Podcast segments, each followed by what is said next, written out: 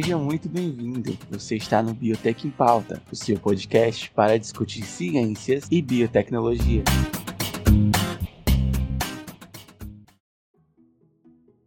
Olá, seja muito bem-vindo a mais um episódio do Biotech em Pauta, seu podcast para discutir ciência e biotecnologia. Eu sou Rickson e serei o seu mediador de hoje. E hoje nosso programa ele vai falar sobre a notícia ruim. Ah, tio Rickson, mas o que em pauta só fala sobre notícia ruim, jogo e bebida. ah, não, cara. Pera, pera, pera, pera, pera, calma, quebrei, calma, por favor. Por favor, corta essa. Foi vocês que pediram, foram vocês que pediram. Não, vai, vai assim mesmo, vai assim mesmo, é isso aí.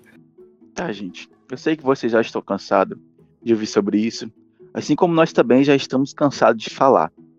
Hoje nós vamos, nós vamos falar sobre como o mundo está acabando. Tá, mas olha uma notícia boa. A gente vai falar também sobre como a biotecnologia pode mudar isso.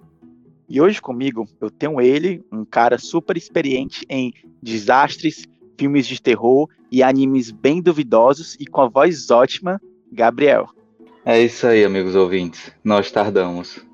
A questão é, a, tipo assim, a temática de hoje. Como a biotech pode salvar o mundo? Só que não é uma afirmação, é uma pergunta. Eu, pessoalmente, torço para que não dê, que resete logo de uma vez, tá precisando. Mas você é do time Esperança ou do time Acaba Logo? Vamos trocar uma ideia aqui. Ah, eu sou do time Acaba Logo. Acaba logo, mata todo mundo e reseta de novo. Por favor, Matrix. Esse computador tá com pouca memória. Acho que a gente tem que trocar e formatar. Não, esse computador tá com vírus, o Homo sapiens. E não é só Covid, tá? É o Homo sapiens também.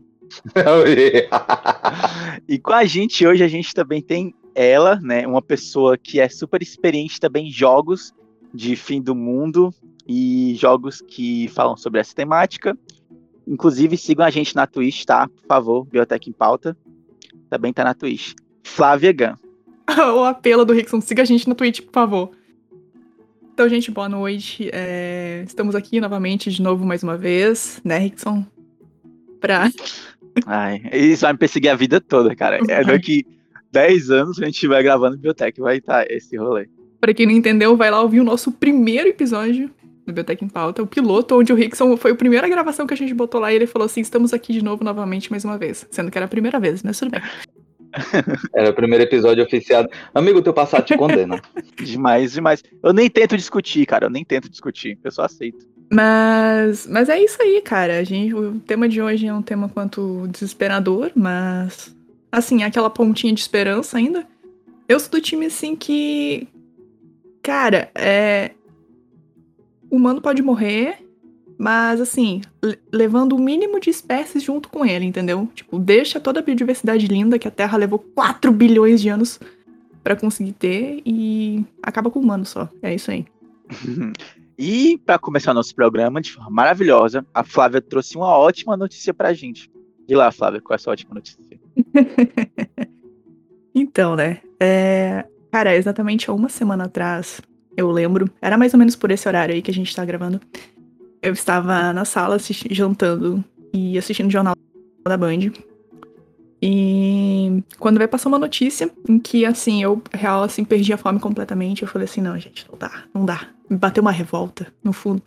Onde, no dia 9, né, de agosto, exatamente uma semana atrás que a gente tá gravando aqui, saiu um relatório da ONU, que foi elaborado pelo IPCC, que agora eu esqueci qual é a sigla do IPCC em português, é painel inter, intergovernamental sobre mudanças climáticas. Intragovernamental. Intragovernamental é intra ou inter? Climáticas. Pra mim é intergovernamental. Pelo que eu tinha visto era intra. Tá. a galera, a galera que, que discute sobre o clima da ONU. É, esse relatório, ele diz que a gente chegou numa situação climática onde algumas, se não for feito nada exatamente agora, se não começar sendo feito sendo feito nada agora, é, a gente vai entrar numa situação que, na real, em alguns casos já é uma situação irreversível pelos próximos anos, pelos próximos séculos. Não 10 anos, séculos.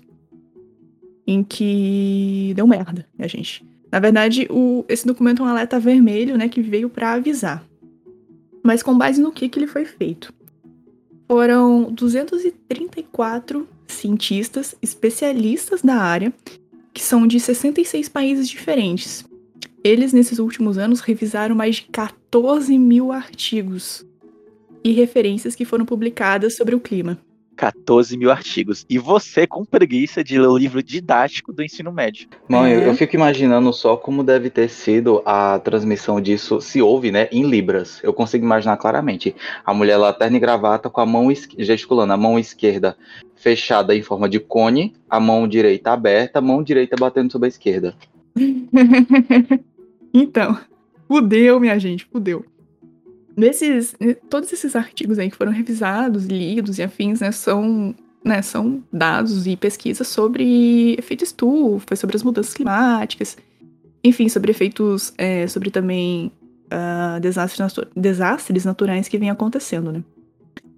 Nesse, nesse documento também eles perceberam que, que os, os níveis de dióxido de carbono é a mais elevada no nos últimos 2 milhões de anos. Então, assim, o nível de dióxido de carbono, que é o CO2 que a gente tem na atmosfera agora, não teve tão alto nos últimos 2 milhões de anos. E também as de metano e óxido nitroso, eles não alcançaram níveis tão altos nos últimos 800 mil anos. Então, assim, o aquecimento global ele não é mais uma situação de ah, a gente pode entrar numa situa- a gente pode entrar num- numa situação dessas ou a gente é, não é um negócio iminente, é um negócio real já. Já, já é. Não é aquela coisa, aquela coisa do se existe ou não, né? Nossa, É. existe aquecimento global ou não existe aquecimento global? Cara, o aquecimento global ele vai te matar. O negócio é se a gente sobrevive. O negócio é a gente sobrevive realmente. E. Assim, desde a Revolução Industrial, te- é, tem quantos anos? Tem uns 100 anos, mais ou menos, né? Um pouco mais de 100 anos, né? Da primeira Revolução Industrial, né? Eu tô lembrado agora. É o Anderson, que é o perito em história aqui. É, Mas, enfim, digamos que, sei lá, se for. Vamos chutar 150 anos. Eu realmente não faço ideia de quando começou a Revolução Industrial, isso não vê o caso agora. Mas sei lá, 150 anos. É, nesse tempo, o planeta aumentou 1,1 graus. Aí você pensa, Flávia, mas um grau não é nada. Eu não sinto diferença quando o dia tá 20 ou 21 graus. Sim, um grau pro teu quarto aí, onde você está sentado nesse momento, ouvindo esse episódio, dentro da sua casa, em qualquer cômodo, não, não faz diferença. Mas agora imagine o tamanho de um fodendo planeta que possui 5,9 sextilhões de toneladas. O quanto que é o sextilhão é 10 elevado na 24. É peso pra caramba, é uma jamanta enorme. Agora imagina um grau modificado no... nisso tudo. É coisa pra caralho, meu querido. É muita coisa. Beleza, a gente tá nessa situação. Tem aquecimento global e a gente tá com um grau mais quente do que era antes. cara, é como é como dizer um grau faz uma diferença enorme, porque é um grau que diz se a água tá líquida ou se ela tá em forma de vapor. Exato. Exato, meu querido. É um grau que na hora da febre decide se você vive ou morre. É, eu ia, eu ia comentar esse ponto mais pra frente, que, tipo, por exemplo, a vida marinha é uma das mais diversas que tem, é uma das mais, tipo, sensíveis. Porque corais ou micro-organismos que vivem lá, se eles vivem a 20 graus, eles evoluíram pra viver a 20 graus, e a temperatura do mar aumentou, sei lá, pra 21 ou 22 graus, fudeu, meu parceiro. Não- não- aí que tá, esse que é o ponto. Mas é, Tá, e aí, Flávio, o que, que tu quer dizer com isso? Eu quero dizer é que se a gente. A, a tendência é que a temperatura vai subir, independentemente se a gente começar a fazer mais coisas agora, se a gente der um surto assim amanhã, simplesmente reduzir o máximo que a gente puder de CO2 e de outros gases, não interessa, a temperatura vai continuar subindo pelo menos até 2050. Mas aí as nossas ações de agora é que vão decidir se ela vai subir muito ou se vai subir pouco. A tendência é que ela fique ainda entre 1,5 a 2 graus mais quente. Até nesse, ne- nesse tempo aí. E no pior do cenário é que ela fique até 4 graus e meio mais quente. Até 2050. Então assim, aí, meu querido, que vem o problema. Porque 4 graus nesse tamanho de, de planeta que eu falei antes, aí sim. Aí sim. 4 graus, a galera da Europa vai saber o que, que é calor. Estão sabendo, né, meu filho? Galera, ela tava morrendo de calor. Esse também é o que eu ia falar. Aqui, aqui no Gente, sul. a galera no Canadá tá morrendo de Sim, calor. pô, olha o extremo. A cada ano tá pior, mano. É só você olhar, a cada ano tá, tá mais frio. Aí você vê assim, ah, mas todo ano neva no sul. Sim, é normal cair neve ali na serra. Mas assim, cai uma fininha, uma, fica uma camadinha, cai uma quantidade de neve que fica uma camadinha ali por cima do teto do carro, onde as pessoas juntam, fazem uma bolinha de neve e fazem aqueles bonecos de neve ridículo, que tem, sei lá, 5 centímetros de tamanho. Aquele boneco de é, neve é horroroso, boneco, né? porque é muito pequenininho. Mano, Porque não é, tem neve. é- é- Só que, cara, esse ano acumulou neve no chão, mano. Acumulou neve pra caralho, meu filho. Isso não é normal. E no Canadá tava fazendo 50 graus enquanto isso. Cara, é porque assim, o cara que fala, ah, mas caiu neve, é aquele cara que nunca prestou atenção na porra da aula de geografia ou de ciências, em que o professor explica que uma vez ao ano a Terra se afasta do Sol, por isso É, esfria. e também é mais interessante que daí vem, né, essas, essas, esses- essas ondas de frio enorme. Que, tipo, aqui, né, veio essa onda de frio forte. Eu só quero ver no final do ano lá no Canadá como é que vai estar essa onda de frio. Vai estar também do caralho, vai ter 5 metros de neve, se pá. Como sempre tá tendo, cada ano pior, né, o frio pra eles lá. E. que eu- eles sempre falam assim: ah, mas então não tem aquecimento global? Como é que tá nevando? Nem vou comentar nada. Meu Deus do céu. Ah, é. Tá, eu tenho uma pergunta, então. Vamos lá. Gabriel, Hum. E o que é que mudou? Eu tô ouvindo falar de aquecimento global desde 2000 e lá vai cacetado. Desde quando eu nasci escutar, ah, o mundo tá acabando, aquecimento global. E qual foi a diferença de, de lá pra situação que a gente tá hoje? O que é que mudou? Por que, que eu tenho que me preocupar agora? Não que eu não tivesse que me preocupar antes, né? Mas já que eu sou um filho da puta que não se importa com nada, por que, por que, que eu tenho que me preocupar agora? É porque a gente está mais próximo de. Primeiro, né? A gente está mais próximo de romper o limite térmico da, da atmosfera. E o desequilíbrio causado por esse rompimento é absurdo. Você não está falando só do, do aquecimento. Ah, vai ficar mais quente, eu vou suar. E daí? Eu fico usando regata. Não, meu anjo. O nível dos, nível dos oceanos vai aumentar por causa do derretimento das calotas polares, que por si só já é uma, uma desgraça de consequências incalculáveis. Porque, meu bem, quando a gente fala das calotas polares, a gente não fala só de gelo. A gente vai aprofundar nisso mais à frente, mas não é só gelo. Você tem desequilíbrios ecológicos, porque se você não se incomoda com um grau de temperatura mais ou menos, você é privilegiado. Tem espécies, organismos vivos que, com uma diferença de um grau, morrem. E isso é perda de biodiversidade, cara fica Uhum. mais difícil para cultivo, fica mais difícil para produzir comida por causa dessas mudanças ambientais, além de catástrofes climáticas, como bons exemplos que já foram citados aqui, tanto do do frio intenso quanto do calor absurdo das queimadas. E, sinceramente, o pior de tudo para mim é a descrença nisso tudo, saca? É, é muito revoltante como isso é um problema não, não é só um problema ecológico, é um problema ideológico. Quando você fala de tentar salvar o meio ambiente, você fala de medidas para salvar o mundo, você não está falando só sobre problemas climáticos, você está falando sobre problemas ideológicos, problemas mercadológicos e, acima de tudo, você tem que encarar de frente a ganância humana. Exato. É, é por isso que são feitos é, onde a, a cada, sei lá, cinco anos, mais ou menos, a cada, a cada alguns anos, eu não sei qual. Existem várias conferências de clima, né? De tempos em tempos. A última foi em 2015, né? Foi a Conferência de Paris, onde foi. Tinham mais de 100 nações lá. O Brasil tava lá ainda, né? Porque a gente ainda não tinha uma anta governando, né? E. Ah, na época era o vampirinho, né? Não! 2015 era Dilma ainda. Ah, viu só? Uhum.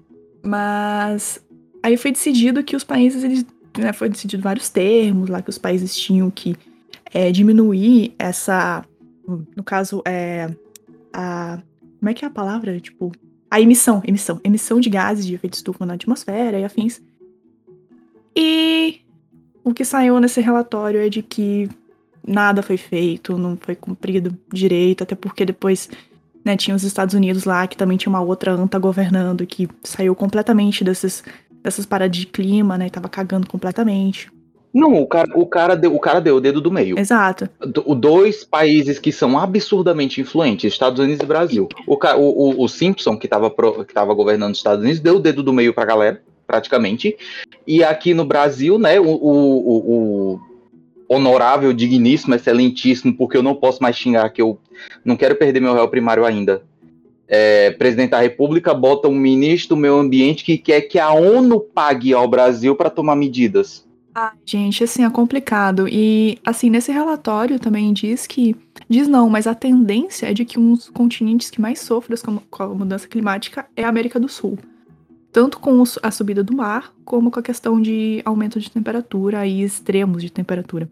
Até porque aqui, né, a gente tem um, um enorme. É, uma enorme estrutura que serve para regular o clima aqui da região, que é a floresta amazônica.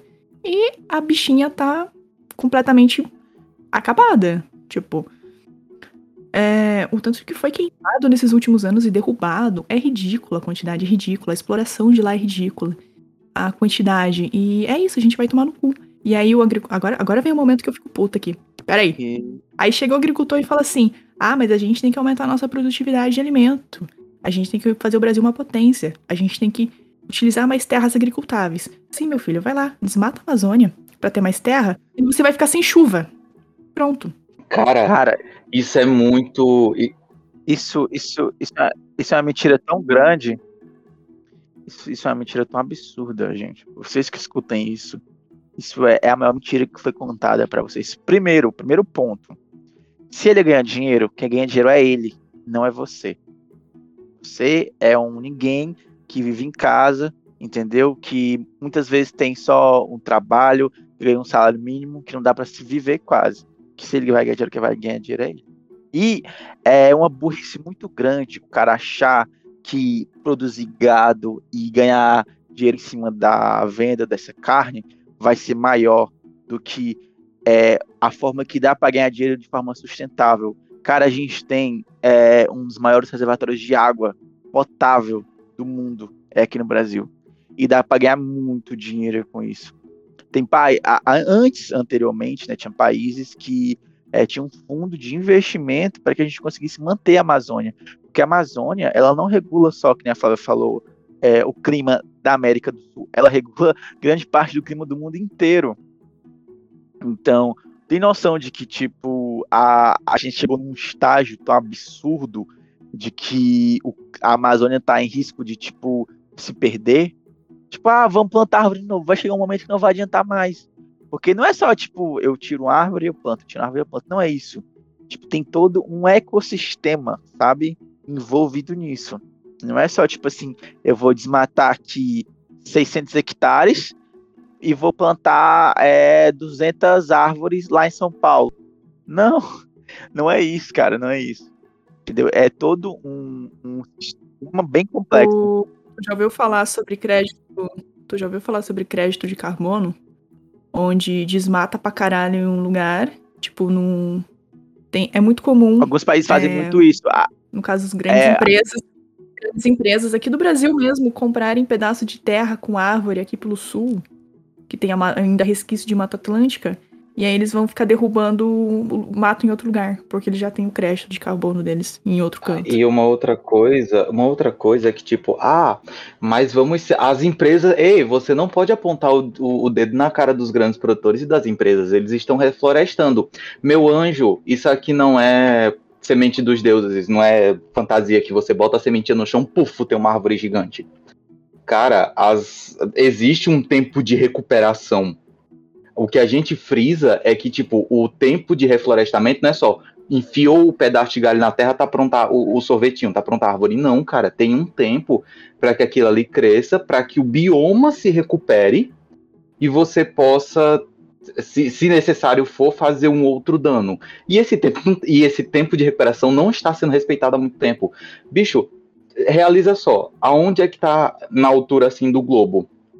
A floresta amazônica tem uma coisa ali perto chamada linha do Equador. Se tu seguir essa linha do Equador, tu vê que outra coisa que tá mais ou menos na mesma altura é o deserto, o deserto do Saara. Saara. Ei, sim. Tu já parou para pensar que os bichos estão, os caras, eles estão na mesma altura, então pode-se dizer que os dois estão recebendo o mesmo nível de calor, só que eles reagem a esse calor de formas diferentes, é por causa disso, essa palavrinha maravilhosa chamada ecossistema.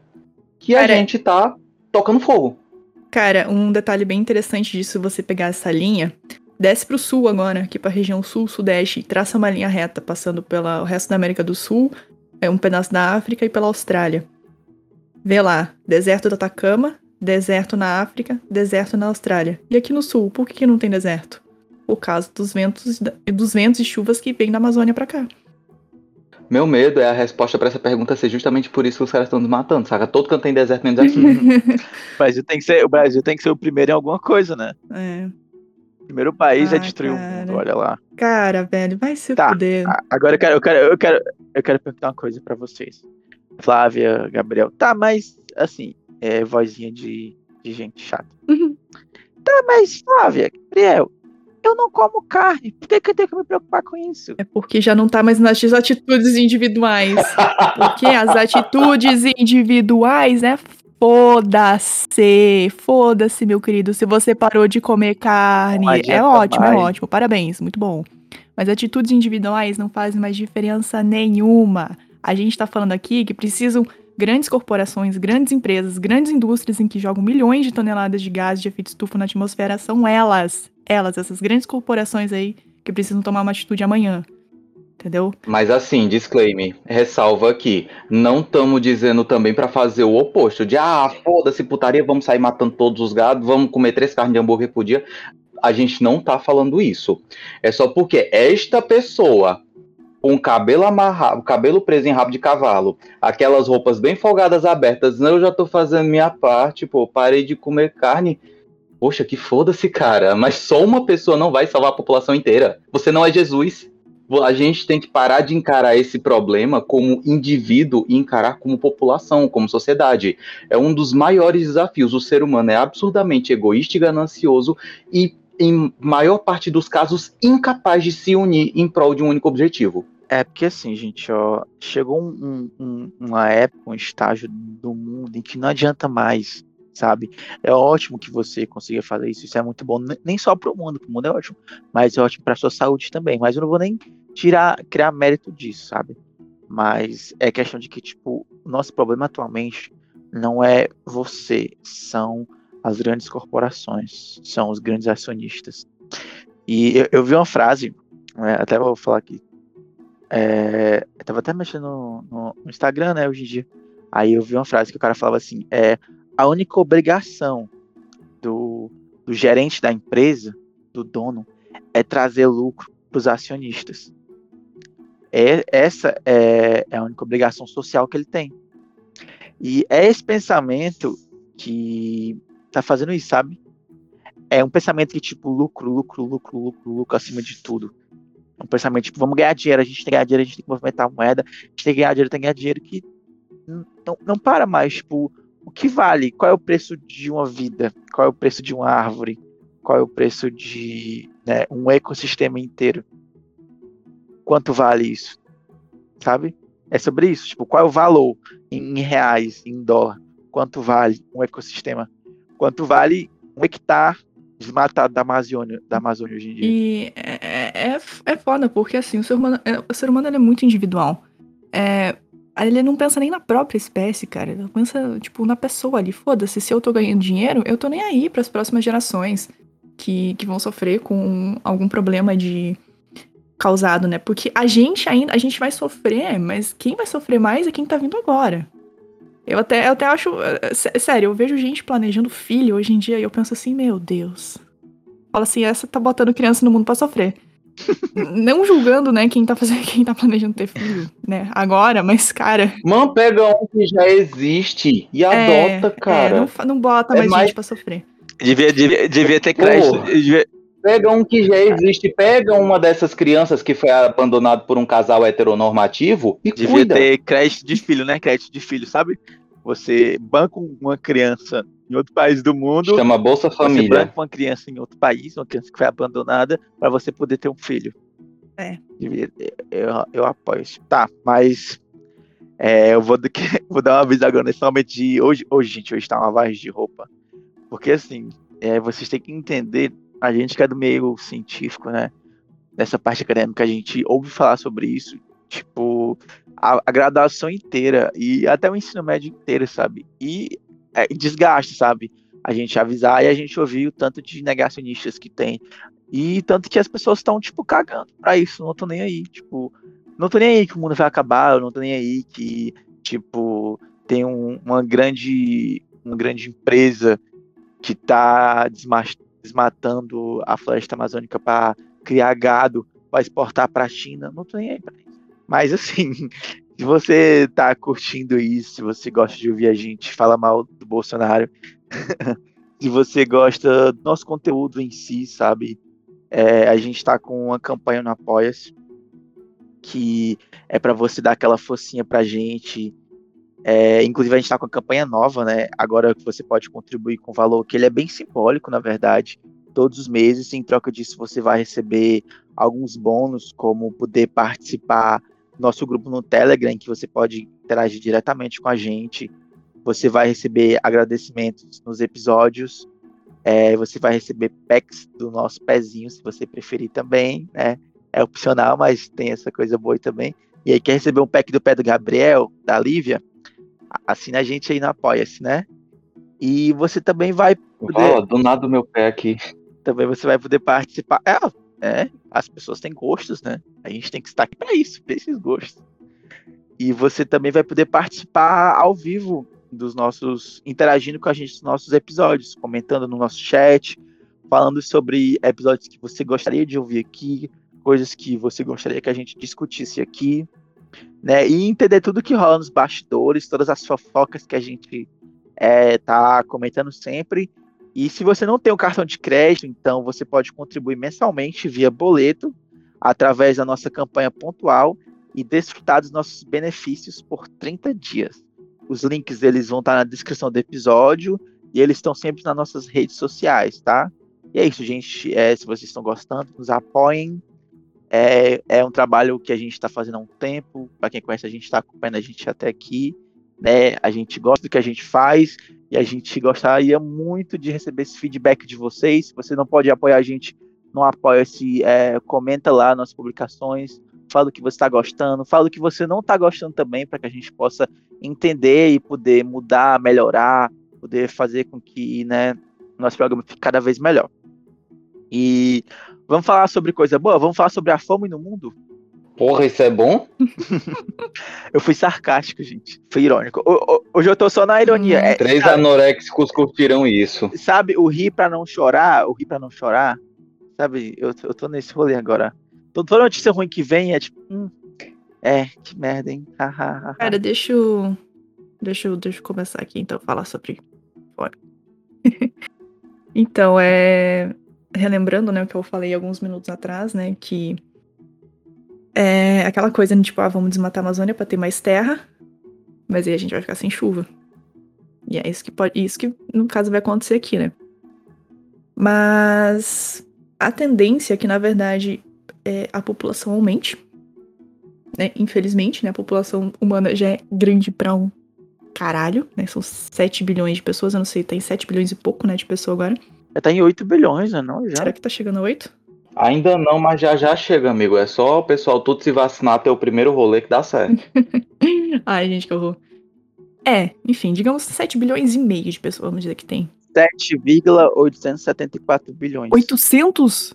Puta merda. E 74 bilhões. Olha, a primeira calorada resolve, fechou os 8, os 8 milhões. É. Isso em abril. Isso, não, isso foi em abril. Caraca, velho, tá subindo muito rápido, mano. Eu lembro quando ainda tinha 6 bilhões e pouquinho. Mas tá. Mas é porque a galera tá em casa, né? Tá, tá se reproduzindo rápido. Ai, credo. TV, não, a galera tá sem dinheiro pra pagar a internet. Voltou a época dos nossos avós, né? Não tinha TV e tinha 10 filhos. É, é isso, é tipo, ou você transa ou você escuta falar mal o Bolsonaro fazendo merda na, na TV. Tipo, o que, que, você vai fazer? Não é uma escolha muito difícil. Meu Deus, o que, que eu tô ouvindo? Continua, Flávia. Beleza. Eu até perdi o raciocínio aqui. Ah, tá. 8 bilhões de pessoas. 8 bilhão. 8 bilhão. Beleza gente pra caralho. E como é que vai alimentar tudo isso? Sendo que muito lugar tá com pouca chuva, muito lugar tá tendo, é, no caso, muita chuva, o que também é ruim. É, nessas últimas semanas, se vocês parassem para assistir um jornal por pelo menos 10 minutos todos os dias, Todos os dias vocês iriam ver uma catástrofe diferente. É enchente bizarra na Alemanha, é fogo lá numas ilhas da Grécia lá, é fogo no Pantanal de novo, Pantanal pegando fogo. É, é enchente não sei aonde, é as chuvas de monções lá na, na Índia lá também, forte pra caramba. É o calor no Canadá extremo, frio no sul extremo, e é isso aí. Cada vez menos a gente vai ter mais pessoas para alimentar e menos é, condições propícias para que se tenha uma boa agricultura, uma boa produção né, agrícola para isso. E se você parar para pensar que praticamente todo o alimento que a gente produz vai pro boi, porque vai tudo virar ração, soja e milho, é, a gente sai perdendo muito. E o boi vai pra China. É, e o boi vai para alimentar a China. E a Índia. A Índia, o Brasil exporta muito pra Índia também. A gente vê uma situação em que não vai ter alimento. Não vai, não vai. Eu. Ontem mesmo, eu, eu já falei, já falei disso no episódio passado, mas ontem mesmo eu tava jogando Horizon Zero Dawn e eu ainda descobri mais uma coisa lá. É, é contado uma historinha sobre o passado, sobre como tava a situação do mundo na década de 20 na década de 30. E é mencionado de que o, o planeta. Eu até comecei a rir, porque eu falei assim, nossa, como está perto da realidade nossa. É, não tinha alimento para todo mundo. É, começou muito, muita catástrofe climática na época. Começou guerras por recursos naturais, o que isso é óbvio. Ok, falta de alimento, guerras por recursos. Cerca nessa, nessa época aí, no planeta ali no, no mundo do jogo, é, cerca de 20% da população mundial morreu de fome e de sede e por causa de guerras. 20% da população mundial, meu querido. Faz as contas aí quanto que é 20% de 8, 8 bilhões, eu não faço ideia. Mas se fosse 1 bilhão, seria, seria o Brasil inteiro indo pra vala, 200 milhões de pessoas. Então, é uma situação que fala assim, ah, fictícia. Não é fictícia, a gente já tá numa realidade que não é fictícia. Aí você pensa assim, tá, vai faltar comida. Como que a biotech pode resolver isso? A real já tá resolvendo, né? Que é produção de transgênicos e essa questão de tentar aumentar a produtividade em pouca terra agricultável, fazer plantas resistentes a, a secas. É, no caso, já existem né, plantas transgênicas que são resistentes a, a períodos de, de seca. Existem. A produtividade agrícola de soja, por exemplo, aumentou muito. Hoje em dia você consegue produzir muito mais soja num terreno menor do que alguns anos atrás, o que é ótimo. Mas nem por isso se parou de desmatar, né, para produzir. É, Também tem a questão da alimentos com maior teor nutricional, como é o caso do arroz dourado, que para quem não sabe, ele é um arroz que tem uma maior quantidade de vitamina A, que é o beta-caroteno, e que lá na, nos lembrando aqui mais uma piadinha minha que nos povos asiáticos que comem arroz, eles tinham uma deficiência de, de vitamina A e tinham bastante problema de visão e afins. E aí foi criado esse tipo de arroz, né, com uma maior quantidade de, de beta-caroteno, até por isso ele é douradinho, laranjinha, parece uma cenourinha pequenininha, para suprir as necessidades nutricionais. E essa vai ser a realidade. É, alimentos precisa ser feito, né? É, alimentos com melhor teor nutricional para poder suprir as necessidades que a gente vai ter, né? Porque infelizmente será isso, será pouca comida e muita gente passando fome. E se já tá ruim agora, e, já, e a gente já tá nessa situação agora, né? Vou parar pra pensar. Para você que não sabe o que são alimentos transgênicos, a gente tem episódios só falando sobre isso, o que são os transgênicos e como que eles podem suprir essa necessidade enorme que é a fome no mundo. Só pra. É, é, aquele episódio tá bem mais legal que esse, tá? Se você quiser rir um pouquinho, vai lá. É aquele aí, aí esses transgênicos? Aham, uhum, esse aí. Ai, aquele surto. É, esse mesmo. É, gente, atualmente no mundo a gente produz alimento suficiente para alimentar toda a população mundial. Hum. Entendeu? A gente produz essa quantidade. Só que, né, por conta do capitalismo, por conta do lucro em si, sabe? É, muita quantidade desse alimento é jogada fora. Sabe, você pode pesquisar na internet agora, vai ver vídeos de vários é, restaurantes jogando alimento fora, várias né, indústrias é, jogando alimento fora, vários produtores jogando alimento fora. Porque se você produz uma quantidade excessiva desse alimento, tudo que está em excesso desvaloriza. É, se você produz, tipo assim, você tem uma demanda de 30 pessoas querendo comprar café, certo? E você produz é, 100 quilos de café, ou seja, tem café demais para pessoas de menos. Seu café vai desvalorizar. Agora, se você tem 100 pessoas querendo comprar café, você produz 10 quilos de café, só tem esses 10 quilos de café no mundo inteiro, o seu café vai subir assim no nível absurdo o valor dele. Então, é muito melhor para o produtor, é muito melhor para o né, pro comerciante eu ter pouco produto no mercado, porque ele tem um valor mais alto. Então, é mais lucrativo eu jogar a comida fora do que eu dar os restos para as pessoas que estão passando fome na rua. A questão é a distribuição, né? De alimento, que é horrível. É, a distribuição. É, é, triste. A distribuição também é tensa. Mas né? é verdade. Isso mesmo. É triste. Sem contar gente. os entraves. Uma outra coisa que tem que ser considerada aqui também são os entraves burocráticos, né? E, e, e principalmente que algumas organizações sanitárias colocam. No caso das organizações é, algumas organizações sanitárias, eu, eu até consigo entender alguns entraves, mas isso precisa ser citado, que tipo, a gente já tem tecnologia para produzir, por exemplo, Golden Rice. E ainda tem pessoas passando fome, cara. E isso não é só por, ah, a gente tem que investir, não. Tem o, o essas questões de entraves é, burocráticos, de trâmites, que elas não estão sendo discutidas enquanto a gente morre de fome. Isso deveria estar em pauta, em discussão há muito tempo. Cara, cara, você, você vê. Tipo... Mas infelizmente a questão de exploração espacial, né, mandar os homens ricos para fora do planeta é mais interessante agora, né, do que fazer isso. Maluco, isso é muito. Eu, eu me revolto toda vez que vem essa sequência de o planeta tá morrendo, a gente quer ir para fora, porque eu só lembro de duas obras: Wally e Matrix. Ah, exatamente. É, na real, na real, essa galera indo pro espaço, já tô pensando assim, tipo, é, vai ser isso aí mesmo. É, eles vão, vão poder sair, ir pra uma estação espacial um dia e a gente que se O que foda. mais me indigna... É, vai ser, vai ser o Wally, maluco. O, o, a Terra vai virar um lixão, enquanto os caras vão virar bolinhas de carne flutuando no, é. numa nebulosa. Sabe o que me deixa mais puto, que me deixa mais puto de tudo, assim, me deixa mais indignado? É que a pessoa vai falar assim: ah, mas o dinheiro é dele, ele faz o que ele quiser com o dinheiro dele. O animal, como foi que ele conseguiu dinheiro? Foi explorando as pessoas. Ele conseguiu dinheiro com um cara que trabalha muitas vezes 12 horas por dia numa empresa e ganha 1.100.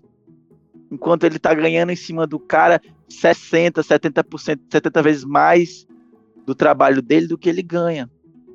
E ele tá pagando esse dinheiro. Não, pois é, sim, o, o, dinheiro, o dinheiro é dele, tá legal. E o teu, cara, tu vai fazer o quê? É. Vai comer? Isso mesmo. é, gente, a discussão não é mais pautada em coisa individual, não é mais pautada em tipo, vou fazer a minha parte para que meu amiguinho faça a dele. Não, gente, o mundo ele tá acabando. Ou a gente muda tudo, ou já era, galera.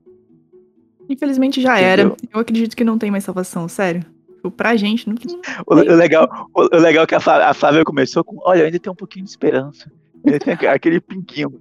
Ela, a esperança morreu já, durante o programa. E durante o programa já era. Ela já tá no já era, já era mais esperança, todo mundo vai morrer. Foda-se. Não, pois é, a esperança morreu durante o programa. Cara, bicho, é, o, o, eu sou muito o que o Rickson disse agora. Cara, não fica contando com a boa vontade do outro. O outro não tem boa vontade. O outro não vai fazer a parte dele. O ser humano é, em sua essência, ganancioso e egoísta. Ele não vai fazer, uhum. cara. Uhum. A gente tem que parar de, ah, eu vou usar é, escova de dente de bambu e eu vou mostrar para todo mundo a minha escova de dente de bambu. Todas as pessoas vão usar escova de dente de bambu e a gente não vai mais usar plástico, bicho. O planeta tá pegando fogo.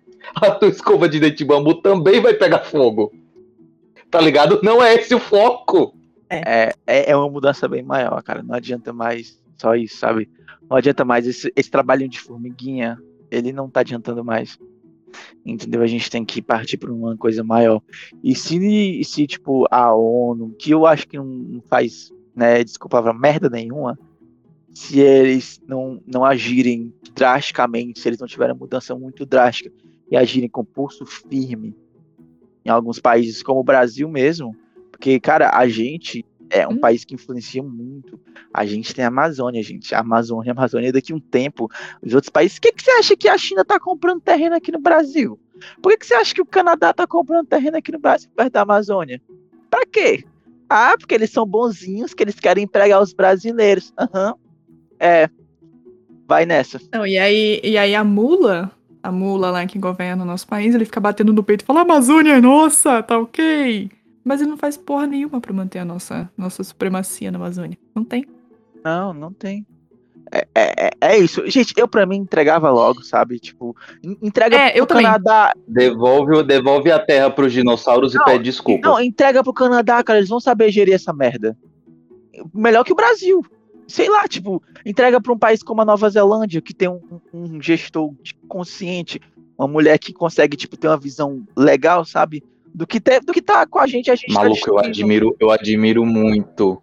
Eu admiro muito aquela governanta da Nova Zelândia, Uhum. cara. Aí, E é começo de 2000, com- não, final de 2020 eles já estavam fazendo churrasco, eles já estavam, não tinha pandemia mais lá, tá ligado? um caso no país, já todo mundo de quarentena e testava todo mundo. Cara, é sobre isso, sabe? Porra. Tipo, gente, é, a gente é muito a favor da. A gente, né, no caso, falando. Mas eu, eu sou muito, tipo, patriota, sou muito isso, sabe? Mas, gente, a gente não tem consciência, a gente não tem condição de gerir a. Acho que, pra mim, né? Não sei se. A maior. A maior é, reserva de, ecológica, né? Não que não é uma reserva, pelo menos matando do é a Amazônia. Tipo, o maior, centro de. De Nem, nem só a Amazônia, cara. A gente tem é, o, o Cerrado, ele é um tipo de savana mais que tem mais biodiversidade que a própria savana da África. Então, tipo, são. Ei, sim, eu tava vendo estudos recentes disso, o Cerrado tem uma biodiversidade absurda que é pouquíssimo explorada. Uhum. E tá pegando fogo nesse momento, agora, lá. Queimando, virando cinza, literalmente. Cara, Ah, eu. É uma, uma opinião equivocada que a galera pode ter, ah, que vocês não amam o seu país. Não, eu amo o Brasil, por isso que eu tenho certeza que ele vai estar melhor sem os humanos. Exato. Isso- não, eu, eu tenho certeza que vai estar melhor sem os brasileiros. Porque, tipo, tu vê, cara, uma galera que tem uma consciência maior, que consegue, tipo, gerir, sabe, não tá lá. Aí tu bota o Ricardo Salles, mano. Ah, mano, vai se fuder, cara.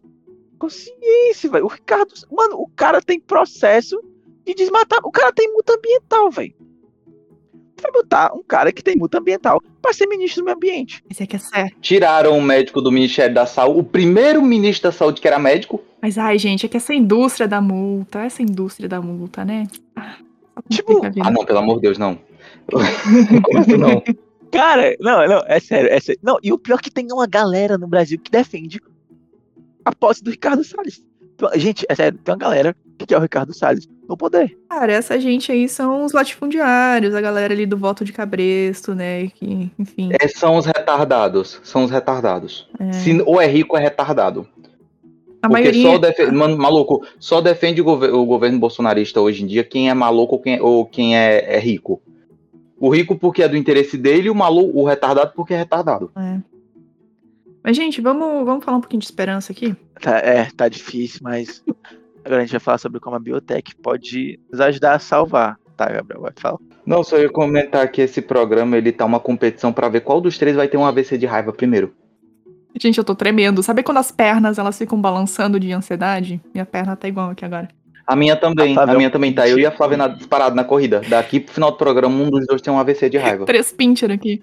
E Eu, eu já, eu já, tipo, sabe assim, eu passei da época da raiva, assim, só, tipo, é só tristeza, sabe, assim, porque, mano, ah. Mas assim, gente, é triste, é triste, mas eu ainda acredito que dá pra fazer alguma coisa, sabe, assim, enfim, assim, lá no fundinho, assim, dá pra fazer alguma coisa. E você que quer fazer biotech, você que é biotecnologista, dá pra fazer você, você nossa, gaguejei agora, dá, dá para você fazer alguma coisa por meio da biotecnologia. E a gente vai te mostrar agora como a biotecnologia pode salvar o mundo, né? Tentar salvar ele, no caso. Primeira coisa a se fazer é tirar o Bolsonaro do poder. Brincadeira, gente. Tá. Vamos lá, Flávia. Brincadeira nada. é realidade. Brincadeira nada? Tá, vamos lá. Explica pra gente como é que a biotecnologia pode salvar o mundo. Tá, primeiramente, é. Fora Bolsonaro. Segundamente, é, eu tinha comentado, né, sobre essa questão de que o Gabriel também falou, né, essa questão de que tem animais, tem plantas, animais, enfim, que são muito sensíveis a mudanças de, de temperatura. Tipo, um grau, meio grau faz uma diferença absurda e o bicho já morre. Principalmente micro-organismos, né, formas de vidas mais menores, né, no caso. Mas uma das alternativas. Amiga, Fala. Na verdade, no, no geral, são formas de vida multicelulares que são mais sensíveis. As unicelulares, elas são o, o demônio encarnado, bicho. Ah, Eu- de- é, tanto é que tem bicho- Tem bicho de 400 mil anos que tá lá de boaça no gelo, só esperando a hora de acordar e matar a humanidade. Hum, delícia, amo. Me fala onde é que tá, que eu vou lá e desenterro mesmo. não se preocupa, não. O pessoal tá fazendo isso. O Hum. derretimento das calotas polares tá aí pra isso. É. Ah, esse é assunto daqui a pouco, né? Mas, enfim, gente. Um, dos- uma das soluções de você man- tentar manter essa bi- biodiversidade e tentar salvar um pouco da, da galera são bancos de DNA e de sementes. É, vamos imaginar uma situação hipotética. Que a gente tá na merda aqui e que, sei lá, a próxima geração que tá vindo aqui agora depois da gente acabe que seja, seja essa galera mais de, de sensata e afins e que realmente tome uma atitude sobre o meio ambiente e consiga reverter a situação. E que, sei lá, de 2050 pra frente, o mundo já esteja. O aquecimento global esteja controlado e a situação comece a melhorar. Só que em todo esse processo, até chegar em 2050 e começar a melhorar a coisa, e, tipo, o planeta começar a respirar de novo, isso que eu tô, isso eu tô falando num tempo bem curto, minha gente, tá? Pode, isso certamente levará muito mais tempo que isso, mas calma. Só por exemplo. É, nesse processo, até chegar, sei lá, 2050, que são 30 anos aqui, vai esquentar. Por exemplo, esquente 2 graus a mais. A gente vai perder biodiversidade, a gente vai perder planta, a gente vai perder animais. E uma das alternativas para isso são bancos genéticos e de sementes. Tem dois exemplos aqui que eu, que eu conheço, que um deles é chamado de Frozen Ark, que seria arca, conge- arca congelada, e que ele foi criado lá em 1990 e alguma coisa, ele é lá da década de 90. E ele tem o objetivo de armazenar células e DNA de animais ameaçados ou não de extinção, para proteger essas espécies de uma possível extinção, né, para que se, sei lá, não existir mais é, o animal em si vivo tenha pelo menos a, as- embriões, células, DNA e afins para que se- sejam criados novos né, no futuro.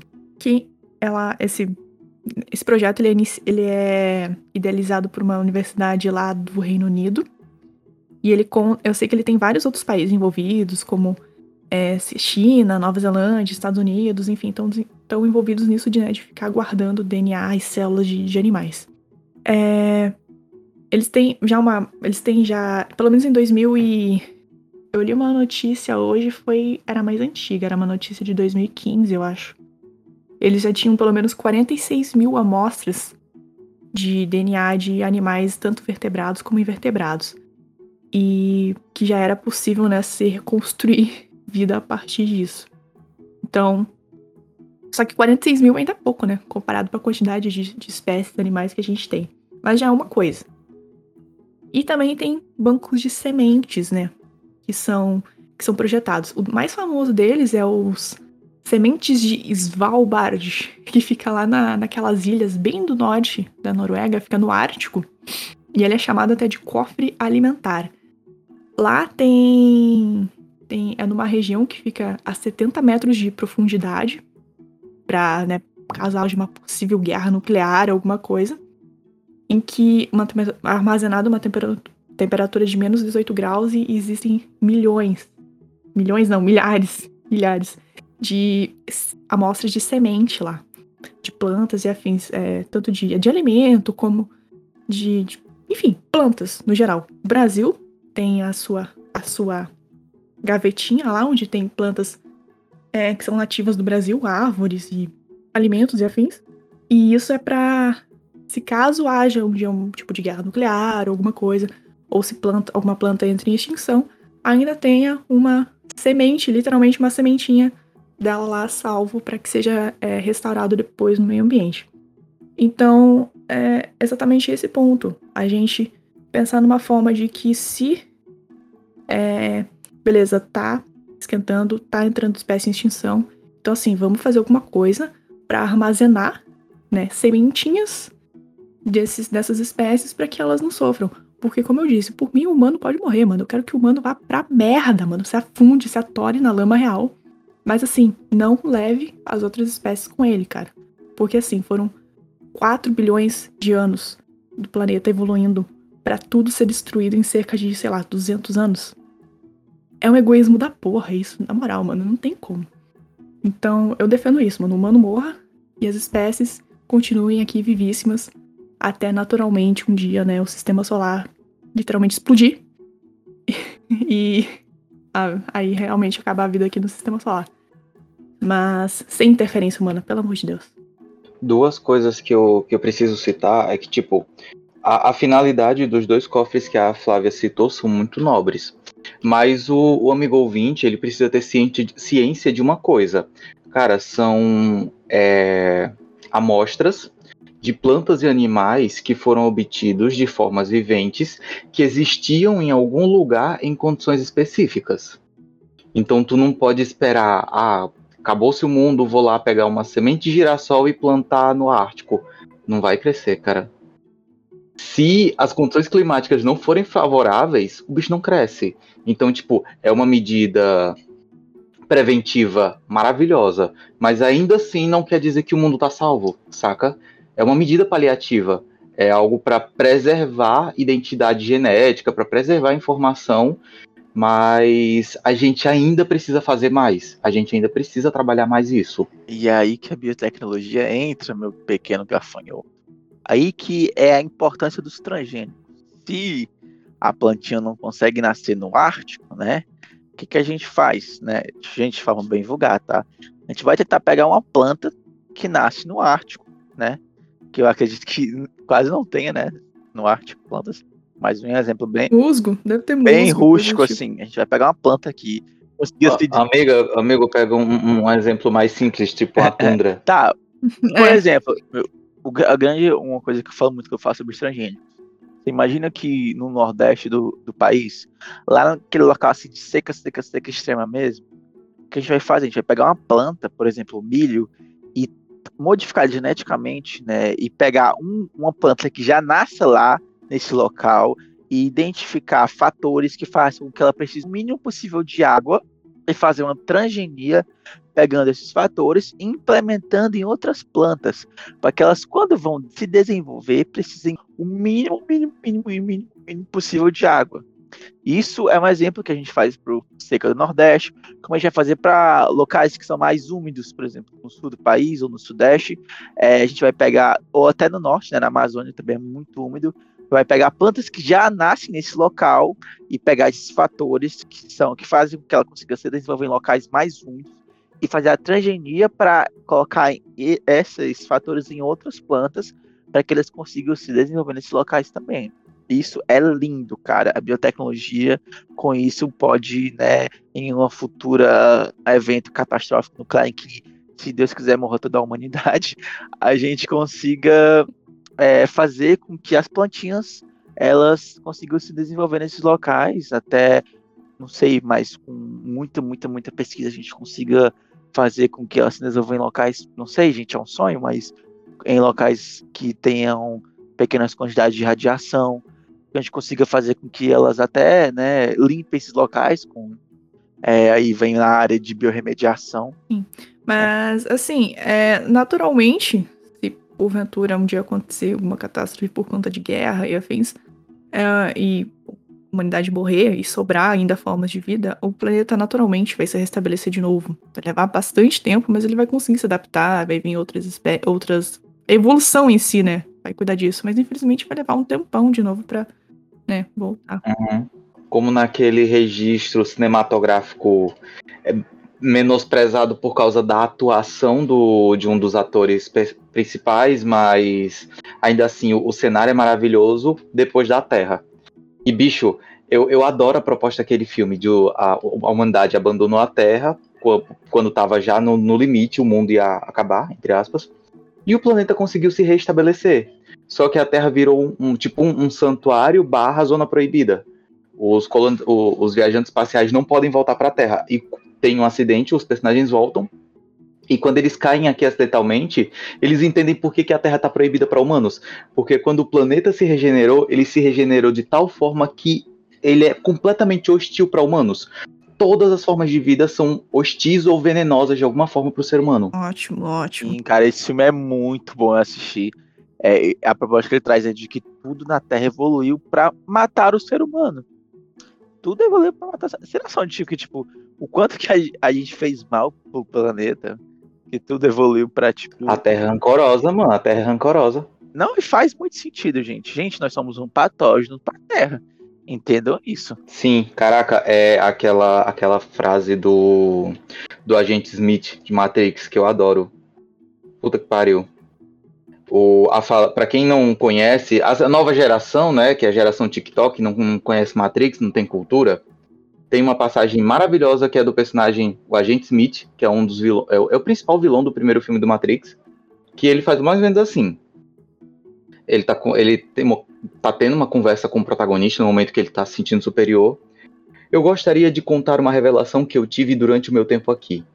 Ela me ocorreu quando eu tentei classificar sua espécie e me dei conta que vocês não são mamíferos. Todos os mamíferos do planeta instintivamente entram em equilíbrio com o meio ambiente. Mas os humanos não. Vocês vão para uma área e se multiplicam e se multiplicam até que todos os recursos naturais sejam consumidos. A única forma de sobreviverem é indo para uma nova área.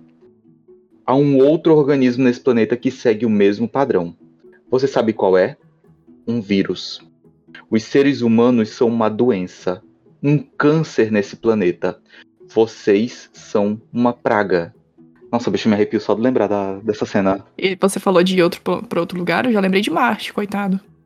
Coitado, gente. Exato, a porcaria da exploração espacial evita. desesperada. Evita, meu filho. Coitado. Nossa, nossa, Coitado assim, de Marte. Antes da merda acontecer, né? Coitado. Ele nem imagina ainda o que vem pela frente. A Terra deu um espirro assim, chegou um negócio em Marte, Marte Val, o que é isso? A gente tenta trazer soluções, mas os problemas nos deixam muito irritados, galera. Desculpa, mas é verdade, gente. Aquela coisa de usar o ódio como combustível, se você, amigo ouvinte, consegue, use, se esforce. Eu só consigo espumar mesmo, porque, bicho, é muito revolta, na moral. É, se, se, você, que- se você quem tá ouvindo aqui ainda ou tá no início da graduação, ou tá na graduação, ou ainda nem, nem entrou na graduação e tem essa ponta de esperança e fala assim, não, eu quero salvar o mundo, meu filho vai. Confia em ti. Mas, assim, não salva o humano, tá? Salva a biodiversidade, mas não salva o humano. Cara, assim, tem, tem alguns humanos que dá pra salvar. Então tem pessoas legais que. Aurora, a Aurora pode, a Aurora pode salvar sim. tem pessoas que dá pra, pra gente salvar, pessoas que ainda, ainda há esperança, sabe? Mas em sua maioria, não. Uhum. Mas tem pessoas boas sim, gente. Nosso ouvinte é uma pessoa boa. É- é- é- Ele tá aqui esse tempo todo nos ouvindo, ele é uma ótima pessoa. Eu tenho certeza que, né, com bastante esperança, ele tá mudando os pensamentos dele sobre. Pois é, As poderia ser uma coisas. pessoa melhor se interagisse mais com a gente e colaborasse com o Apoia-se, né? Aí a, a Flávia bota uma cifra aqui no fundo. Mas eu não discordo que é uma pessoa boa. Aí seria uma pessoa ótima. Não, mas então, então a gente tem com a gente que Yasmin, cara. Porra. Isso sim, ó. Não Isso. Pode... Não, Aí pois é. Yasmin, aí, a Yasmin tá aqui, ó, acompanhando a gente, ela é uma pessoa maravilhosa, É, excelente. mas- Sigam o exemplo da Yasmin, gente. Tem é pessoas boas e tem pessoas ótimas. A Yasmin é uma pessoa ótima. Exato. Tem a Yasmin. E tem, aquel, e tem aquelas que não valem nada, que, que não precisa salvar. E que maneira melhor de que fazer isso do que uma pandemia, não é mesmo? Hum. E acima de todas elas tem o Bolsonaro. É. é, não, ele já devia ter ido, mas pelo amor de Deus, né? Moral. Ah, vai, Gabriel, brilha. Então, vamos lá. Agora que a gente chegou na parte de pandemia, vamos para outro probleminha que vem com o, o a, a Terra pegando fogo, que são os aumentos nos índices de doenças.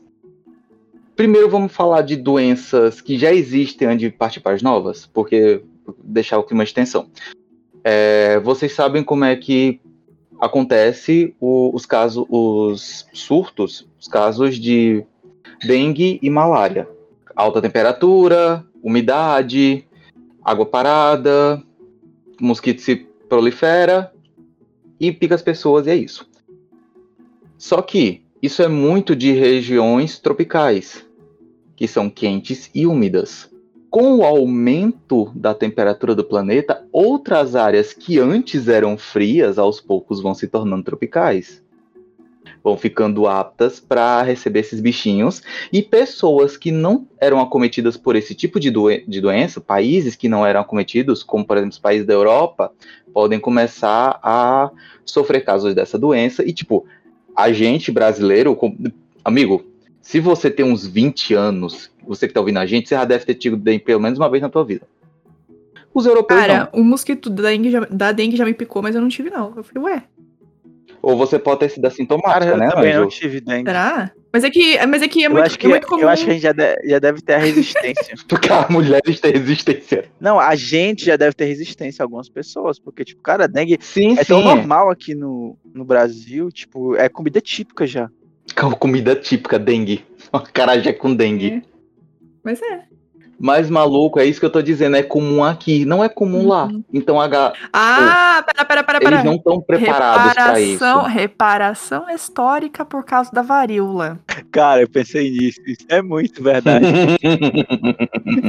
reparação histórica. Eu trouxe varíola, agora a gente leva dengue. isso mesmo. Não, reparação histórica por muita coisa. Não, tipo, o- o- os, espanhóis, os espanhóis que mataram os maias, tá ligado?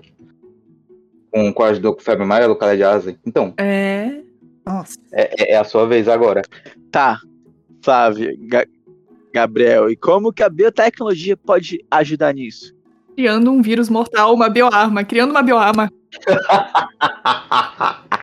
Maluco, a biotech já tá ajudando a diminuir os casos, as incidências disso, uma vez que a gente entenda o padrão da doença e, por meio de ferramentas moleculares, possa prevenir. O melhor exemplo é o da dengue, a estratégia que a gente tem desenvolvido, a, a gente não, os pesquisadores que estão à frente disso têm desenvolvido, tipo, percebeu-se que quem transmite o, a dengue, se eu não me engano, é um mosquito fêmea, porque ele é que se alimenta de sangue. Então começou-se a, a desenvolver se eu não me engano, são, o- o- são os machos que são estéreis, né? Porque as fêmeas não conseguem reproduzir, elas não conseguem colocar ovos. Ah, é. Elas não ficam fertilizadas. É mosquito transgênico, na verdade. Transgênero. Porque Isso. ele fica estéreo. Meu Deus. É o mosquito trans. É um mosquito trans. É, também outra, outro detalhe bem legal de mencionar, agora lembrando já da pandemia de Covid, é outra tecnologia interessante, né, que agora que, que a gente né, foi apresentado agora, né, são vacinas de RNA. Então, é assim, uma tecnologia extremamente eficaz que realmente pode salvar a gente de futuras pandemias, né? E, na real, a- o Covid agora, eu acho que ele já veio, né, como um, tipo, um, um alerta, sabe? Quando acende a luzinha e fala assim, opa, porque pode ser que venha coisa pior ainda. É, certamente vem coisa pior ainda. E que a gente já vai estar talvez um pouco mais preparado para lidar, né? Por conta da, já de novas tecnologias que a gente conseguiu desenvolver. Cara, Exato. sim, cara. Cara, você pensa que, tipo assim, um, um vírus que a gente já conhece há muito tempo, tipo, que era Tranquilovski, que é o Covid. Ele era Tranquilovski, tipo, você pegava e tá, tudo bem, né? Não, você não pegava, meu anjo. Quem pegava era morcego. Por uma pequena modificaçãozinha, não, dizendo se acontecesse, né? Por uma pequena modificaçãozinha, né, uma modificação, tipo, tranqui- pequena, causou toda essa pandemia. Aí tu imagina, tipo, um vírus Pois é, porque O vírus, tipo, o- já- os vampiros, os vampiros, ó, o- o- o- o- os vírus, eles são uma desgraça, eles mutam muito rápido. Não, sim, aí tu imagina, tipo, um vírus desgraçado. Tipo, um vírus, assim, tipo, muito foda. Tipo, a varíola. Eles, felizmente, tá erradicado, né? Eu acho. Uhum. É. Não, Agora, mas, assim- tipo, tu imagina, tipo, a modificação nela, a merda que isso poderia causar. É, ela volta de novo, né? Infecte todo Ah, mundo mas pera, de pera, forma exponencial. pera, pera, pera, pera, pera. Há laboratórios, há laboratórios pelo mundo aí que tem vírus da varíola preso, bonitinho. Laboratórios do- da Coreia do Norte, dos Estados Unidos, só lugar legal, Iraque, só lugar bem gente fina, lugar assim, de leves, assim, que pode visitar às É. 8 horas da noite.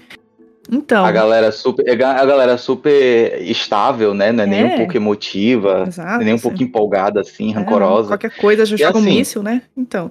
Essa, É, essa gente aí assim, tem você- vírus assim guardado, então. E vocês estão considerando muito essas doenças que já existem, doenças que, como a gente sabe estudando a, a- estrutura DNA, fragmentos de material genético vão se aderindo ao nosso DNA. Então isso acaba influenciando futuramente quando você vai ter a doença para como o teu corpo vai responder a ela. E se for uma doença que não tem relato histórico, não tem como o teu corpo ter tido contato com ela?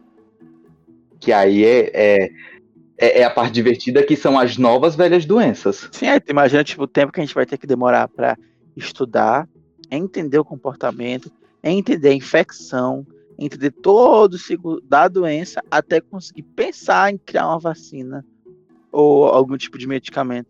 Exato. É, e pra. Porque o do coronavírus saiu até rápido, porque já era o, o coronavírus antigo do- dos morcegos, ele já era estudado Sim, por biólogos, por médicos veterinários, por Muito, zootecnistas. muito, há muito tempo atrás. E aí que a biotecnologia entra, galera. Tipo, a biotecnologia ela tá aí para isso. Pra, tipo, Pois é. conseguir fazer, desenvolver tecnologias para que a gente consiga estudar isso o mais rápido possível. E se você, e se você aí tá achando Uhum. que a gente tá viajando aqui, falando, ai, como é que vai aparecer novas doenças? Pois está nesse mesmo relatório da ONU, nesse mesmo relatório da ONU que eu citei no início da conversa, que está dizendo bonitinho lá que a tendência é que sim, vão aparecer novas doenças nos próximos anos. E não é nas próximas décadas, é nos próximos anos, aí, tipo, sei lá, daqui a dois anos. Então, Uhum. Porque existe uma coisa chamada permafrost, as camadas profundas de gelo nos extremos da Terra. E esse perma, você já deve ter ouvido a, a lenda da caixa, como eu prefiro da ânfora, ânfora de Pandora. É, o permafrost, maluco, é a ânfora de Pandora do mundo real. São as camadas profundas de gelo, que foi o gelo que se formou há milhares de anos atrás, ele contém uma quantidade de e uma diversidade de bactérias e vírus aprisionados que é, é muito, muito difícil de mensurar, praticamente incalculável. Ah, mas vírus e bactérias aguenta ficar congelado? Aguenta. claro, Os vírus são capazes de tá formar preservado, né? Exato, sem contar que eles não morrem assim tão fácil. Bactérias são capa muitas bactérias são capazes de formar esporos, endoesporos. Vírus também tem uma estrutura de resistência infeliz. E tipo, ó, o antraz prova que uma bactéria pode dormir no permafrost por centenas de anos e ser revivida depois. Isso quem destaca é Eita, minha nossa. Birgitta Ever- Evengard, que é microbiologi- microbiologista da Universidade de Umeå, na Suécia. Ela fala isso porque em 2016, na Sibéria, uma criança morreu vítima de antraz. Tipo, a bactéria desapareceu dessa região há 75 anos, mas havia resquícios dessa bactéria no, no gelo. E a criança acabou tendo contato com isso. Ah, como a criança teve contato? Ela estava lambendo o gelo? Não, meu anjo, o gelo derrete, se mistura com a água, se espalha pela terra. Rios, mares. Aquecimento global, baby. Em 2020, um grupo de cientistas norte-americanos publicou um estudo recente, 2020 recente, né? É, a partir de amostras de gelo que datavam pelas camadas de 15 mil anos, coletadas no Tibete, na China. E, tipo, isso tá ajudando um pouco a, a entender a, comuni- a- a comunidade científica, entender como eram as condições ambientais e principalmente o tipo de microorganismo que era encontrado naquela época. É um dos esforços que a comunidade científica vem fazendo há tempos. É justamente tentar descobrir quais eram as doenças que existiam milhares de anos atrás para já se preparar caso uma delas ressurja. Mas, maluco, nem se tu furasse o gelo do mundo inteiro, o que não seria ecologicamente correto, tu vai conseguir fazer essa análise precisamente. Então. Mas assim, tem. Eu. Só pra, só pra dar uma contradizida aqui, eu li também um outro estudo dizendo que pode ser que esses novos micro-organismos né, patogênicos, né, que podem ser patogênicos encontrados no gelo, pode ser que eles não é, consigam infectar humanos. Eles ainda vão ter que descongelar e vão ter que evoluir pra isso, entendeu? Porque eles são de uma época diferente, onde tinham animais diferentes, formas de vida diferentes, então meio que eles vão chegar e falar assim, ué, o que, que é isso? Entendeu? Uhum. Então, é, pode Sim, ser sim. que a gente tenha essa sorte, mas pode ser que não. É, mas o, o- o vírus é um bicho que muta absurdamente rápido também. É, Infelizmente é. a gente tem que considerar isso. Cara, um exemplo desse tipo de, de proporção que a gente está falando. Uma das amostras, ela tinha mais de 33 populações de vírus, e dessas 33, 28 eram completamente desconhecidos. Não, Hum. cara. É o que o Rickson tinha pontuado antes. Se vem uma doença de um bicho desse, a gente não sabe como cuidar dela. Não, A cara. gente não tem como noção de quais são os sintomas. Ó, eu, eu, tava. A gente nem sabe se a gente pode estar contaminado agora. Pode ser daqueles tipos de vírus que ficam incubados. Não, saca? deixa, Sim, deixa, deixa, deixa, deixa eu falar aqui negócio pra vocês. É, Eu tava falando com, com o meu orientador, né? A gente tava analisando umas amostras de sequenciamento de abelhas, galera. E, tipo assim, tinha 3 mil amostras de sequenciamento diferentes de ap- apis mellifera, no caso, né? Mas especificamente apis mellifera. E aí, dessa amostra de sequenciamento, tinha várias, várias, várias amostras que 70% da amostra, 20% da amostra era população de vírus e bactéria. Tipo, tinha mais vírus e bactéria na amostra do que abelha. Na amostra de abelha. Faz algum sentido. abelha, a Faz abelha sentido com vírus, hein? Aí ele pensou, não, deve ser tipo, é outro sequenciamento, outro- alguma coisa assim, né? Mas, tipo, não, tipo, tinha várias e várias e várias amostras que 20% era vírus. 10% era vírus. E bactéria. Tipo, olha só de- o tanto de vírus que vive dentro de, de uma abelhinha. assim, A gente. Sabe? Mas, gente, vocês estão E- falando de. Vocês... Ah, termina, Rickson, deixa eu já falo meu raciocínio. Aí vocês imaginam a, a caralha do morcego, que é tipo um. um o morcego, ele é tipo. Sabe aquele, aquele pacotinho? Arquebolso, é um vem, arquebolso de vírus. é, sabe aquele pacotinho que você compra que vem tipo é, um, um milhão de bombons que você compra naquelas bombon, né? O, o morcego ele é isso, só que em vez de bombom vem vírus dentro. Morcego tem bastante Sabe? mesmo. A gente até É pode tipo um- estudar, a gente pode estudar, na verdade, como o organismo do morcego funciona e entender por que, que ele é resistente a esse monte de vírus, né? E né, bolar uma solução a partir daí também é uma alternativa. Biote biotecnologia, bebê, biotecnologia. Mas assim, Tá, vocês, é. voc- vocês estão falando, deixa eu só complementar aqui um final ainda. Vocês estão falando de vírus e bactéria, eu só tô conseguindo lembrar do fungo, meus filhos. O fungo é muito negligenciado, minha gente. É, esse também vai ser uma delícia.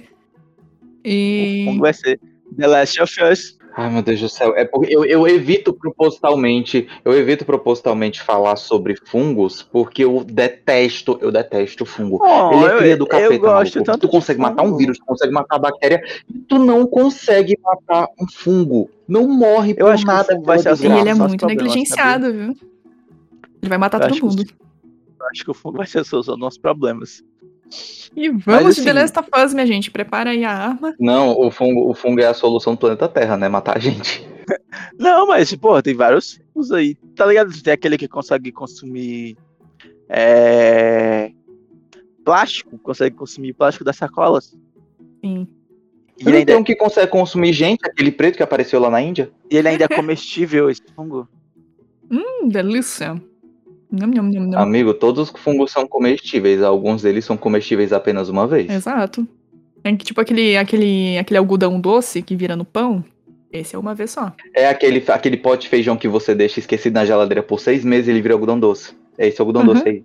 Esse é bem gostoso. Bem gostoso. Tá, gente, a gente tá se estendendo bastante no episódio. Vamos falar agora sobre é, uns problemas, né? Que é uma das grandes questões da, da temática, né?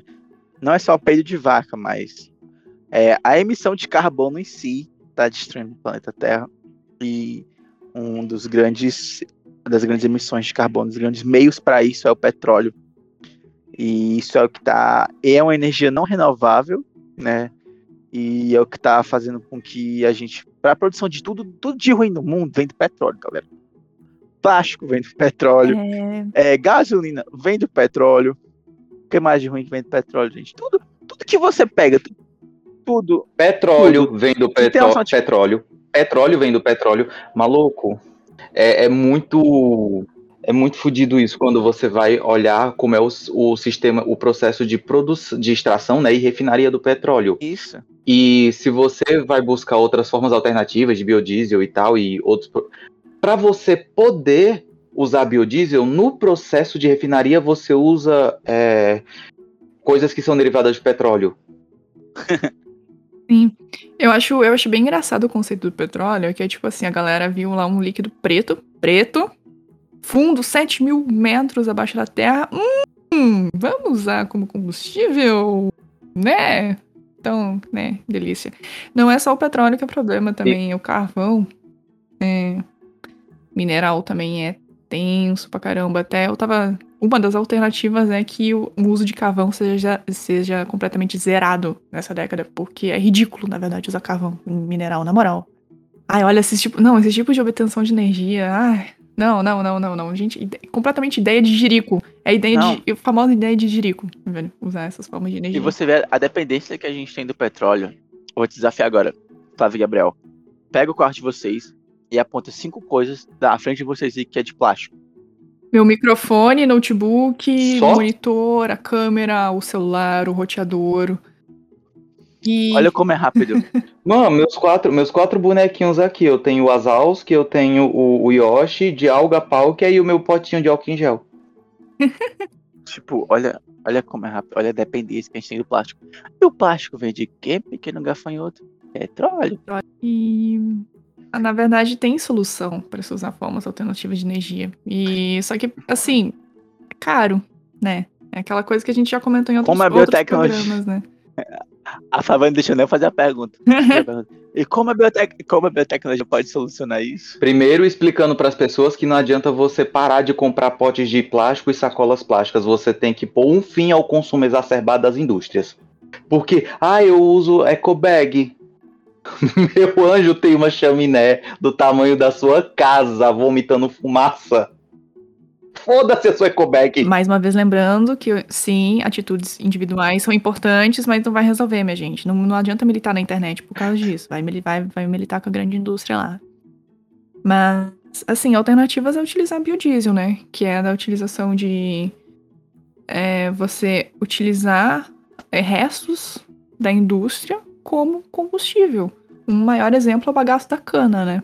Que é utilizar a cana em si já é um, uma forma um pouco mais é, eco-friendly, né, de produção de, de energia, né, porque, tá, eu não vou entrar no, metro- no mérito da agricultura e no mérito da plantação e da colheita, que isso polui sim, mas ela polui muito menos do que petróleo, né, então, é, a produção de álcool em si já é bem amiga do, do meio ambiente, saca? Tem seus problemas, é óbvio, mas muito menos do que um petróleo. E Não, e utilizar... tem várias pesquisas que mostram plástico. Desculpa te interromper, Flávia. Mas lá. mostram plástico sendo produzido pela laranja, por casca de laranja. Hum. Mostra couro sendo produzido de cactos. Pesquisas que biotecnologia pura. Sim, produção de plástico feito com fibras de, de, de coco, por exemplo, que eu vi, que eu achei muito massa. Que é a casca do coco, saca? Tijolos também que são feitos assim, para construção e coisas. É, cara, tem que, tem que ser isso. Tem que utilizar os restos. Os restos da indústria são muito bons para se utilizar como energia. Muito bons. Então, assim, se você tiver uma cabecinha pensante e você é, criar métodos para as indústrias utilizar esses restos como produção de, de combustível para ela própria, para ela se tornar até autossustentável e não precisar de energia de fora, é ótimo. Só que assim, as empresas elas não implementam isso porque a implementação é cara pra um caralho. É muito cara. Então não vale a pena, saca? Então, tipo assim, tem que ter uma solução para que Não, seja uma alternativa legal. Porque, assim, infelizmente, tem que ser uma alternativa que dê lucro pra esses filha da puta. Pra ver se eles. pra ver se, se, vale, se vale a pena. É. a- se eles investem, né? Não, e a, a gente critica tanto, tá, tá, tá até campanha vocês, né? Os, o- alguns ouvintes, no caso. Ah, sobre não comer carne e tudo mais. Porque, gente, muitas coisas são invenções das empresas, das grandes indústrias, pra gente ficar, tipo, sem ligar, sabe? Tipo, essa, essa, essa escova, né, da Colgate. Ah, uma escova ecológica. É, cara, a Colgate, ela poderia ser escova ecológica, mas o grupo em que a Colgate faz parte é um dos grupos que mais poluem o meio ambiente do mundo. É, eles ficam tentando jogar assim, tipo, o culpado é você. Que saiu do mercado com duas sacolinhas plásticas. É, essas pequenas coisas, sabe? Tipo, e você se engana. Você vai, você milita e você ataca as pessoas. Tipo, ai, cara, para de fazer isso. Para de. Tipo, cara, o problema são as empresas, as empresas que produzem, as empresas que poluem, as grandes corporações que fazem tudo isso, entendeu? A gente não tá, tipo, desmerecendo o que você tá fazendo, porque é muito bom, cara. É muito bom pra sua saúde, é muito bom pra sua consciência fazer isso. Mas só fazer isso não vai resolver nosso problema. Uma das coisas também que eu fico brincando aqui no, no. Tava brincando aqui no chat, falando é do peido do boi, cara. é, uma das alternativas também de se é, fazer uma forma de energia mais limpa seria né, utilizar o metano que sai né, de é, dessas de animais, né, no caso como uma forma de energia limpa. Por exemplo, é, aqui na região tem exemplos de, de granjas de, de, de porcos que eles fazem, é, tipo, meio que tem armazenamento ali das fezes e afins, e fica ali meio que uma estufa, e todo o metano que é liberado dali, em vez de ir para o céu aberto, é captado por, um, por tubos e afins, e esses tubos são é, utilizados como energia para a própria granja. A implementação é cara, mas é um, uma puta de uma alternativa e que não é simplesmente o metano saindo ali daquele monte de bosta e subindo para a atmosfera. Isso é ótimo. Gabriel, tem mais alguma coisa para implementar? A fala da Flávia? Amigo, eu tô, eu tô começando a tremer, eu tô real com medo de ter um, um AVC de raiva aqui.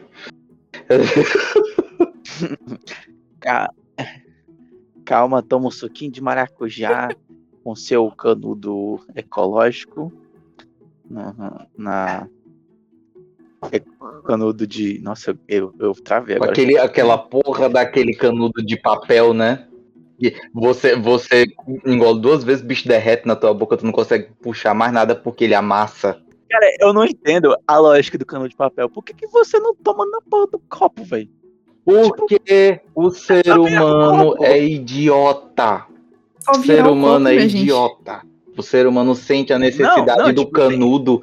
Não é nem por nojo de encostar a boca, é porque o ser humano é besta. Tem um canudo ele quer usar tem pessoas que, tipo, eu entendo que pessoas têm deficiência, que não conseguem pegar o copo, mas pessoas mas, tipo, grande parte da população não precisa disso, sabe? Tipo, isso... Sim. Por favor, cara, tu vai pra calorada, cara. Tu bebe do copo dos outros, mano. Ah, vem né? Tu bebe a pessoa que. Tu, tu beija a pessoa que tu nem conhece, maluco. Tu faz outras coisas, tu lambe é. partes dessa pessoa, tu vai ter nojo de encostar tua boca num copo. É, tu pega o, o, gelo que tava dentro do cooler, onde o vendedor enfia a mão toda hora com dinheiro lá dentro, enfim, e bota no teu copo. O, o, gelo cai no chão, tu passa ele assim na roupa e bota no copo de novo.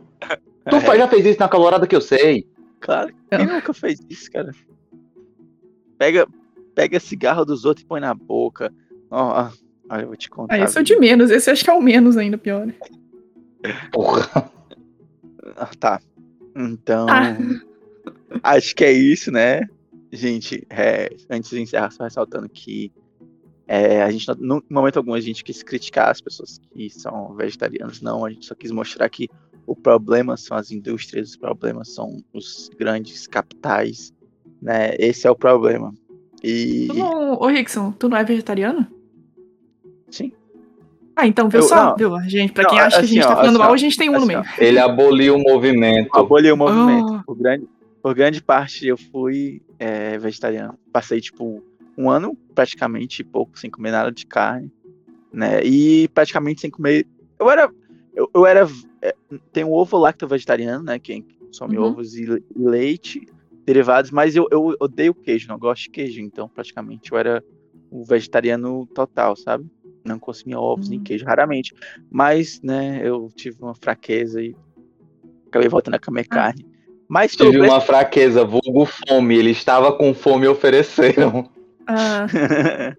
Mas pelo preço da carne, gente, a gente está sendo obrigado a ser vegetariano. Já parou pra pensar nisso? É. É, é realmente. Você não tem como consumir carne se você não conseguir comprá-la. Hum. Isso mesmo. E, cara, e, cara, é muito bom ser vegetariano, sério, meu Deus, assim, eu tô muito a ponto de voltar. É porque você precisa de um psicológico para isso, sabe?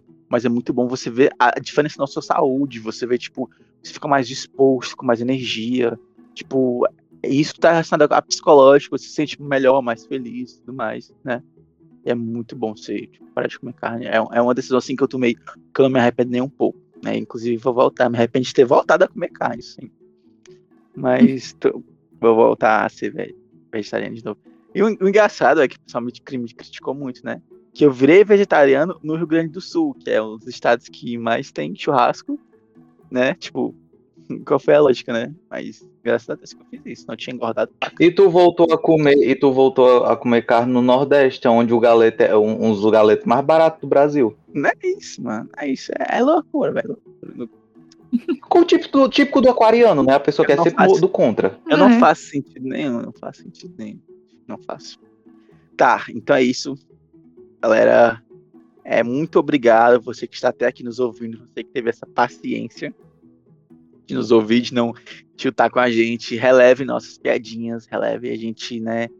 Brinca muito. Você que tá ouvindo esse episódio pela primeira vez, não ouviu nenhum Biotech em pauta ainda, é, pode ir lá e a gente tem ótimos episódios falando sobre diversos assuntos, diversas coisas. Tenho certeza que você vai gostar e vai ter alguma coisa que você vai adorar. Segue lá nas nossas redes sociais. Esse foi o Biotech em Pauta. Em nome de toda a nossa equipe, eu agradeço imensamente a sua audiência. Siga nossas páginas no Instagram, no Twitter, arroba Biotech em Pauta, né, para você estar nos acompanhando, para saber nossas novidades. A gente também está no YouTube, que é Biotech em Pauta também. Olha só, né? A gente é bem criativo. Lá tem todos os áudios dos episódios, tem resuminhos ótimos do nosso canal da Twitch, muito engraçados resuminhos, tá? A gente tá também fazendo lives na Twitch, é twitch.tv, Biotech em Pauta também, né? Super criativo. Temos nossas lives toda, geralmente, é toda quinta, sexta e domingo. Certo? e a gente Oh, não... Nossa, nossa, nossa, nossa, nossa. O que foi? A live é toda quinta, sexta e domingo. Só porque eu faço live terça e quarta. Né? Cancelada. E, e, e, e também tem lá. Olha só. E também tem live toda terça e quarta, olha só. Tá, a gente joga jogos ótimos, a gente joga às vezes juntos, tem várias brincadeiras, né? O pessoal dizendo que vai fazer várias Tem coisas. gente fazendo. a- Tem gente apostando o cu ao vivo, né? Caralho, o que que tá rolando nessas lives, mano? Gente, é, é, Então, con- confere lá, confere lá, tá lá no YouTube o vídeo. é, tá lá no YouTube. Né? eu- Tá, tá ligado? A galera virando meme no da hora, né? E não é nem pra Meu falar Deus mal do céu. Bolsonaro. Temos. E é isso. E também tem nosso blog, que né, o Anderson faz ótimos textos. Se você quiser acompanhar, Anderson, craque fera da, da ciência da história.